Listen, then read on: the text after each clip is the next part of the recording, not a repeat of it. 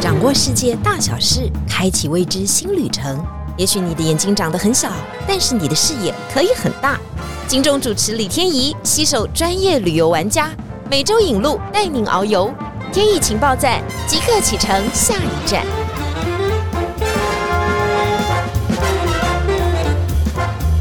天意情报站，你说赞不赞？欢迎大家来到节目现场。上一次我们特别讲到了波罗的海。不能叫三小国哈，叫三个国家都比台湾大很多哈，所以我们今天要从另外一个，也就是我们上一次没有介绍的国家立陶宛入手。我们今天先欢迎到我们的旅游达人莫妮卡，大家好，我是莫妮卡。莫妮卡说啊，她已经带团十几年了，从一开始的东南亚、东北亚一路带到欧洲，整个行程呢也越来越开展。现在不得了了，他直接。特殊行程的生意没有，没有，没有，没有，不能这样讲，不能这样讲。应该是说晴天本来就没有做东南亚的行程哈，那现在是在晴日旅游做东北亚跟东南亚的行程，大家也可以上网站去找哦。本来呢，晴天就是专营在百国旅游比较特殊行程的，不过莫妮卡带最多的应该还是以约团吧，就是以色列跟约旦团嘛。嗯，如果在晴天的话，带最多是以色列约旦。以色列、约旦的旅游风格，跟等一会儿我们要谈的波罗的海三国——波兰啊、斯洛伐克的这些旅游风格，是不是完全不一样？完全不一样。来来，先跟我们讲一下简单的形容，到底怎么样不一样？如果去以色列、约旦的话，很明显的是为了去朝圣，即便你没有宗教信仰，这个地方就是充满了圣灵。充满了各种圣经的故事，是。就算我们不信仰，我们也是要感受，这是它就是景点，它的文化。对，还有一个特别可能就是死海漂浮，懂？因为它的景点相对来说跟宗教有关，然后我会觉得自然景观吃住比较不一样。哦。它可能沙漠比较多啊，你可能要看高山啊，看海啊，这个比较少。吃的东西当然也非常不一样，对，口味完全不同，对。欧洲国家的口味可能跟台湾比较像，西化的东西比较多。那当地中东式的可能会比较偏向土耳其、埃及式的中东的口味，羊肉很多，牛羊肉香料特别多，对，口味就比较重了。如果说喜欢吃那种小沙拉啊，很多，但是蔬菜水果种类又不是那么多，口味可能香料比较重，烹调方式米比较少，面包特别多，饼比较多。整体来说，如果是要舒服的旅游，有度假休闲的感觉，那我们今天讲的波波斯比较适合。这绝对是选择性的问题嘛？哈，这是不同的体验。你可以安排一次舒服的，安排一次稍微有点挑战性去认识人文风景，都是可以的。Up to you，都可以，都可以。只是因为莫妮卡的经验真的是非常非常丰富。刚刚莫妮卡特别讲到吃的东西啊，你要去欧洲，尤其像三国，吃的东西当然也很不一样啊。每个国家可能都。有一点点小特色，总体来讲，好像大家又长得差不多。但是到立陶宛，哦，马上进入正题了。今天我们最重要的波罗的海三国，有一个国家还没有介绍，就是立陶宛。立陶宛有一个很特别的小吃，叫齐柏林飞船哦。赶快跟我们介绍一下，立陶宛的国菜是一种马铃薯饺子，它是用马铃薯去做成的皮，然后里面做成的里面包猪肉馅哦，有点像吃大型的。饺子、水饺，它是先把猪肉馅炖好放进去一起烹煮，还是它都是生的？哦，没有没有，我们是吃熟的。它是用马铃薯先做成皮，对，包上内馅，再下去一起一起煮，对，一起煮。它的尺寸很大，可能一颗等于我们一般水饺三颗大吧。哦，叫做齐柏林飞船哦，齐柏林飞船的造型。如果说旅游了好多天，想吃一些像台湾的口味，这时候就觉得，哎，好像有那么一点点有吗？有吗？会有一种啦，外形外形啊，吃起来当然还是不一样，吃起来不一样。它的口感是比较咸吗？还是有一些香料？因为我们台湾如果要这样做，应该是酱油会放一些嘛，包一些小青菜。它也是这样嘛？它的口味没有中东那么重。哦，你会觉得马铃薯皮的感觉很特别，嗯。猪肉也包的很扎实。差别在你会觉得台湾的猪肉跟国外的猪肉味道不一样，完全不能比，好吗？大家国外的去哪里？国外的猪没有膻。对对对，完全就是不一样的。所以啊，到国外啊，人家说，除非你到伊比利半岛啊，你再去点猪，其他国家有的地方真的比较猪味一点，这当然不是今天讲的重点，只是我们到达当地一定要吃他们特色的国菜，就叫做齐柏林飞船。点下去，你就是行阿来的人呐、你就是很知道了解他们，有做过功课。当然，立陶宛在之前疫情的时候上过新闻嘛，哈，他对我们国家也非常友好。我们就想说，哎，这个国家跟我们从来也没有什么特殊的往来，可能在当地的台湾人也非常少，但他竟然送我们疫苗、哎，大家记不记得了？对对？第一个送台湾疫苗的欧洲国家，我们那时候就说啊，立陶宛就在我们最缺疫苗的时候，我们还上网 Google 一下说，哦，这个到底在哪里呢？嗯，因为三国的组成比较特别，嗯他们都是想要抗苏俄，所以呢，他可能会觉得跟我们追求民主自由的感觉有一点像。哎，如果共产党是一个原罪的话，哈，一起来对抗万恶的共产党，可能是他们心里面的想法。没有，这是我对于他们的 OS，我不知道他们真实的想法是什么。所以他们会觉得，感觉他们也是小小的国家，想要发展，可能比较认同。另外也比较特别，在二零二一年的时候，我们也在立陶宛设了一个办事处，这当然是我们可能回赠了他们一个礼物。但是我比较想讲一下立陶宛风潮。第一个啊，突然大家都要了解立陶宛到底是一个什么国家。突然，他的东西都被抢购一空。那个时候，大家记不记得有一个卖立陶宛巧克力吧？那一家店可能呢，十年都没有人来买过一颗，就是很默默无闻的。那有了这个新闻之后，突然就红起来了，大家要下定立陶宛巧克力，要帮助这个国家。原来，原来立陶宛我们都没有特别要买巧克力，对，就知道说啊，他们东西都还不错吃，但也没有特别非买巧克力不可。是，自从新闻事件爆发之后，巧克力就抢空了。然后酒呢也抢空了，因为原来这个酒是要送到中国去卖的。哦，对对对对有一批酒嘛，中国下定了嘛，他们给我们疫苗，中国不开心嘛，对，所以中国不收了，酒就在海上漂。最后我们整个吃下来，结果那个酒秒杀，在台湾秒杀，不用上架，不用上架就秒杀。对，大家还记得什么酒吗？赶快查一下，我们也忘了。哎，我们做事不要这样一头热，好不好？每一次都想到哪里做到哪里。如果有商家愿意持续经营，其实这也是一个很好的国民外交了。没错，但是立陶宛的酒可能也跟苏联的酒比较类似，强烈一点。当地人其实很爱喝酒，因为天气的关系，嗯，因为个性的关系，对他们来说喝酒很重要，因为没有酒无法暖化彼此的心。无法促进生育率。莫妮莫妮卡说，他们都不善社交，而且呢，很喜欢比，但是又比在心里。每个人表情都很严肃，但都打量你今天穿的怎么样啊，戴的怎么样哈、善妒不善社交的个性，但酒就可以催化彼此，是这样吗？对他们是比较慢熟的。可能当地因为人口不是很多，嗯整体来说密度不是很高，嗯所以呢，他们就会觉得没事，我也不会想要交际很多的话对很多交际，而且我又跟你不熟，甚至可能他会觉得啊，外国人讲话这么大声，好像有点吵，吵不太习惯。其实是个性上，嗯但是酒下去之后就什么都好了。哦所以酒对他们国家来讲是一个很好的催化剂，就是因为太催化了。他们有禁令，不能天天喝，是这样吗？这个规定太奇怪，它是规定国民哦。他是规定，因为他怕高度数的酒喝下去，喝多了以后晚上闹事，这个所以政府就希望他们不要太晚了还出来买酒。那他不能叫你不要喝嘛，他不能控制你说你不可以喝，你不可以喝，不是像穆斯林国家把它列为宗教上不能喝酒，所以他就变成平常日哈八点以后就不能再星期买酒了。一到星期六晚上八点不能买酒，你不要买酒，那你没有酒喝，那我就减少你喝酒之后发酒疯的可能。嗯嗯嗯，星期天三点以后不能买酒，因为会影响第二天的上班。啊，对，而且星期天还要做礼拜啊，还要上班啊，哦要不然醉醺醺的不行。反正呢，不能喝酒，应该是说可以大家喝酒，但不能喝太多，怕大家闹事。但是你知道吗？把酒藏在家里一样可以闹事，没有？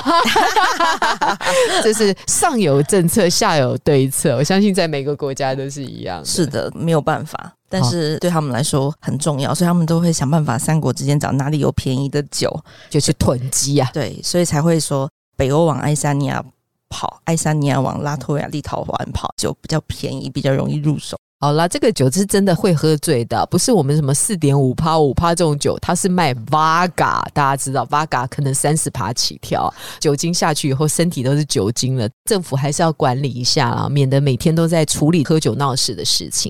刚刚讲到的是立陶宛非常有趣的一面，但是它当然也有沉重的一面。大家一定会去这个景点啊。我们当然不做景点太多的介绍，但是我很想问莫妮卡，你去十字架山第一个心情的感觉，你非常知道到立陶宛，你就是要去这个景点看一看。我们去立陶宛呢，一定会去十字架山。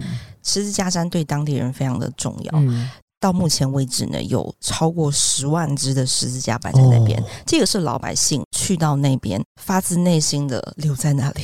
嗯，慢慢的，它成为了自由，还有我想离开苦难、想要得救的一种象征。十字架山可不可以稍微跟我们聊一下它的成因，还有为什么会有这么多的十字架在这边？其实是跟当时俄罗斯的统治有关，他们要反抗俄罗斯。在十九世纪一八三一、一八六三这两次是比较明显的起义。当时因为他们没有办法成功，屡扑屡起啊，对他们一心想要独立，他们不想受控，可是他们就没有办法成功。同时造反的人最后就死掉，可是家人也找不到，所以呢，十字架等于宗教上的一个安慰。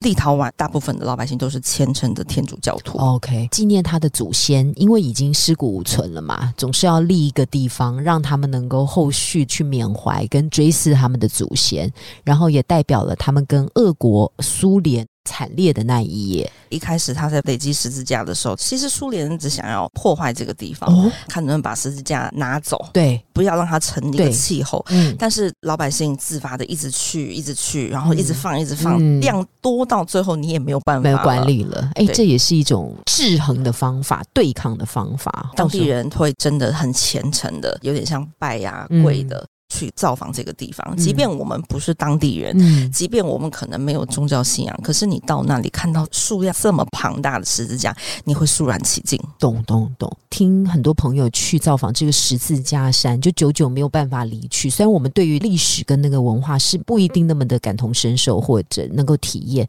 现场所营造的氛围，是一直都没有办法忘记的。对，十万只大大小小、各式各样都有，甚至到后来有点变成说，已经不是只有立陶宛人了，经过的人、旅客、各种各地的人来，他都会想要在那里留下一个十字架，所以它就变成一个非常好拍照的地方。懂？我觉得这个就是一个历史的迁移嘛，可能以前是纪念苦难，现在变成观光的景点，现在让世界各国的人都能够知道。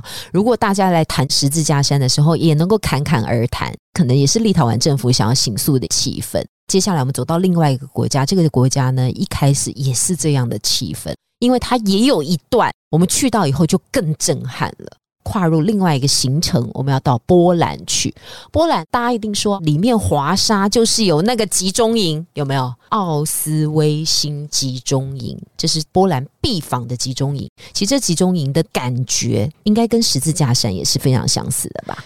集中营讲到当时纳粹的这段历史，主要是因为华沙在欧洲当时是最大犹太人聚集的地方。那个时候的华沙大概有三分之一的人口都是犹太人，所以呢，当时纳粹反犹还有反跟他们不同颜色、不同性向、不同性别，他认为他雅利安人种很高贵，讨厌其他的人种，包含犹太人。犹太人其实在中世纪不可以做农业的，嗯，因为地主有地。地就是一个身份地位的象征，所以一开始犹太人是不可以从事务农的。后来犹太人换别的工作，他们才找到，不然做生意。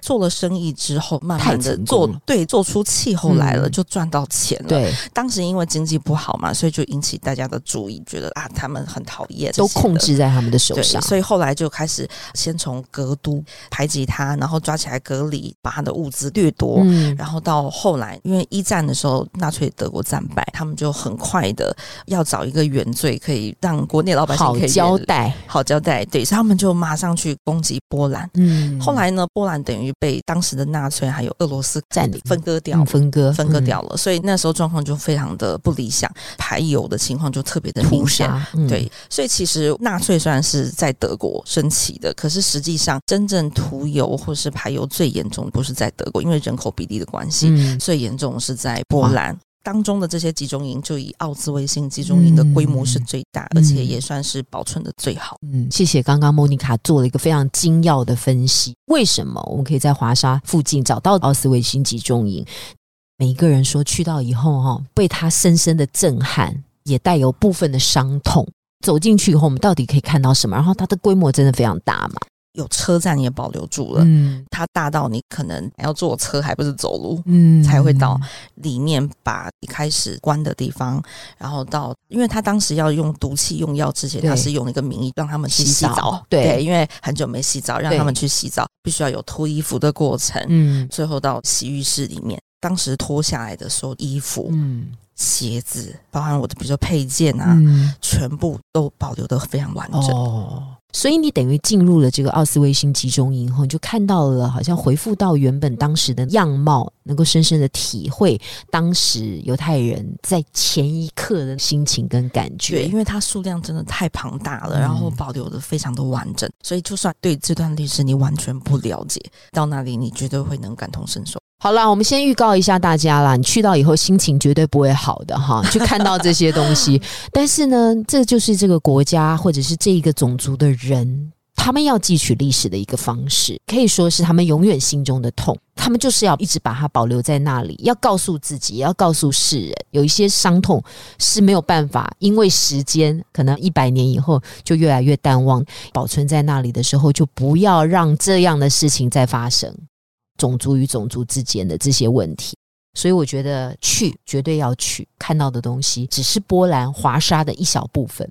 因为真的哈，每次去波兰，大家说：“哎呦，这是一个伤痛啊，很沉重的地方。”不，今天莫妮卡说，其实波兰不是只有这样啊，波兰还有很美的地方。比方，它有一个山，大家都说欧洲的山不就阿尔卑斯山吗？不不不，波兰一个很漂亮的山，绝对值得一访。跟我们好好讲一下。欧洲都会想到阿尔卑斯山，可是其实欧洲有很多的山。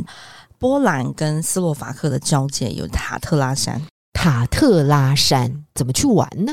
塔特拉山的海拔是两千多公尺，嗯风景非常的优美。嗯它是天然的两个国家的界山，天然的界山，可以从波兰看，也可以从斯洛伐克看，也可以坐缆车哇、上去，等于是远眺了，还是直接就俯瞰了都可以。塔特拉山？非常美吗？嗯，非常美，环境空气非常好。从一个超级玩家，他已经游历了不知道多少国家，还能从他口中说出非常美，那就是真的美啊！因为塔特拉山，我们一般台湾人比较不是那么的熟悉。对我们不是那么熟，可是走这个行程呢，我们会去，然后也会经过，也会去感受，因为它很美，当地人必访的地方，然后也适合滑雪，也是两国的屏障。塔特拉山绝对是波兰必游之景点。另外一个，我们走进人文，有没有气质来了？大家知道吗？华沙最重要的音乐家，你一定要认识他，肖邦。肖邦的小夜曲啊，曲号多得不得了。但是我们看电视广告的配乐，优美的钢琴配乐几乎都是他的作品。但是肖邦有个很特殊的器官，会讲器官怪怪的，确实是在华沙存放着嘛。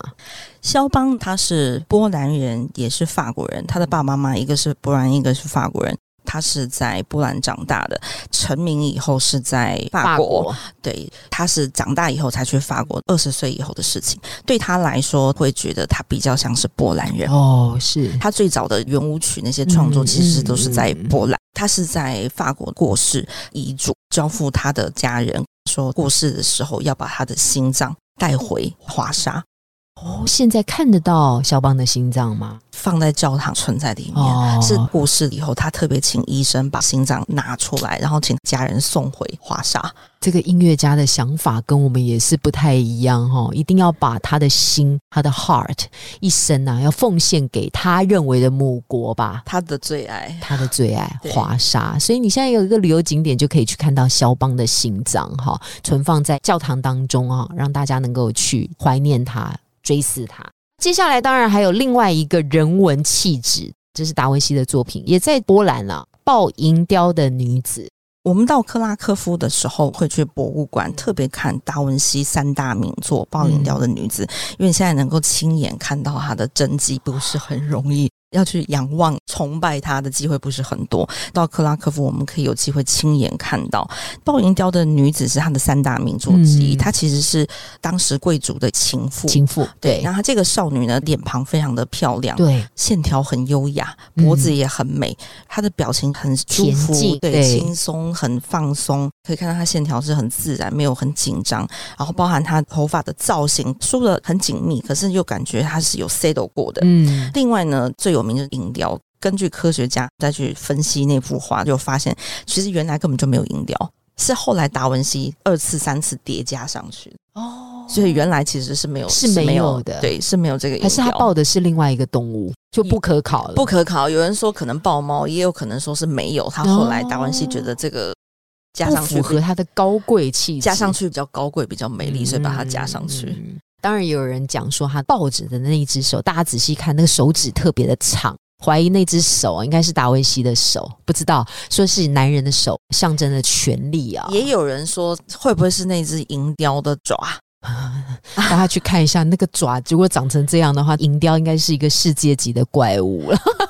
对他觉得那个手应该不是这个女人的手。我自己对这幅画是非常非常的有兴趣啊！我很多的商品购入的时候都是这个抱音雕的女子，看过她非常多的文章，非常的有趣啊！每一个画都有它的意义。接下来我们还有一点点时间，下次当然还要请莫妮卡来好好介绍这个国家。但是这个国家非常非常特别，它叫做斯洛伐克，它的首都，请莫妮卡解释。布拉提斯拉瓦，布拉提斯拉瓦，我知道。我今天讲完以后，大家都忘记了，但也没有关系。你要对他认识跟了解，他有中欧最多城堡，这个很厉害。你知道欧洲每个国家都有城堡啊，但是他竟然有这么这么多的城堡。斯洛伐克，它是中欧地区城堡最多的地方。